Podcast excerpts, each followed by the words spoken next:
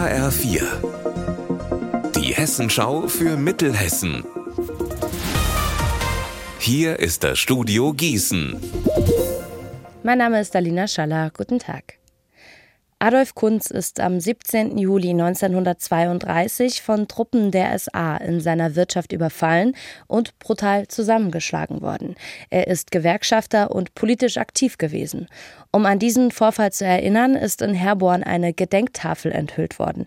Mitverantwortlich für das Projekt ist Andrea Theis. Sie hat unserer Reporterin vor Ort dazu gesagt. Ja, ich denke, dass äh, gerade heute es wichtig ist, dass äh, die Menschen, die hier leben und insbesondere junge Menschen erfahren, äh, dass es gegen den Faschismus, gegen den Nationalsozialismus Widerstand gab, äh, dass Menschen sich in ganz unterschiedlicher Art und Weise gewehrt haben, äh, dass sie aber auch Zielscheibe von Angriffen äh, faschistischer Organisationen wie der SA und der SS wurden.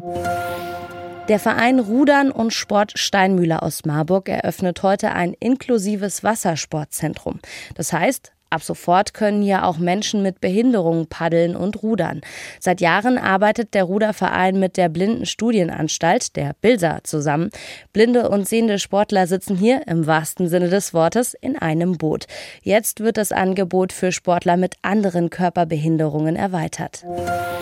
Am letzten Juliwochenende heißt es in Wettenberg traditionell Rock'n'Roll und alte Autos, denn dann steigt das Golden Oldies Festival.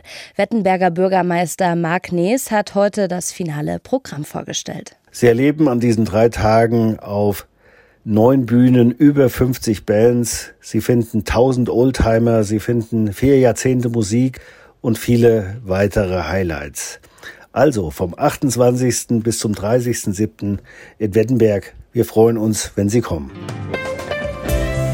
Unser Wetter in Mittelhessen.